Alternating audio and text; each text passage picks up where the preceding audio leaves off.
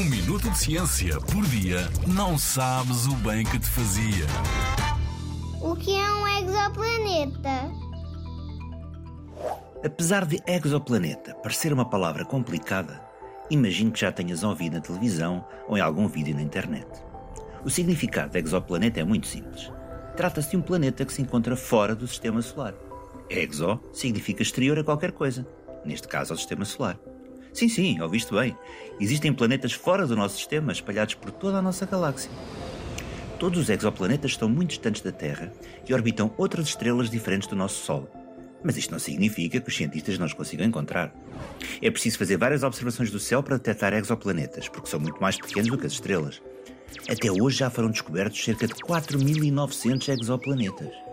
Alguns deles mais parecidos com os nossos vizinhos Júpiter e Saturno, que são planetas gigantes, outros mais parecidos com a Terra ou Vênus, que são mais pequenos e rochosos, e até outros bastante bizarros e estranhos.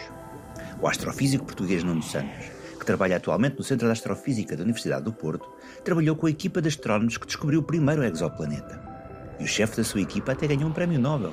Quem sabe se o será estou a encontrar o próximo?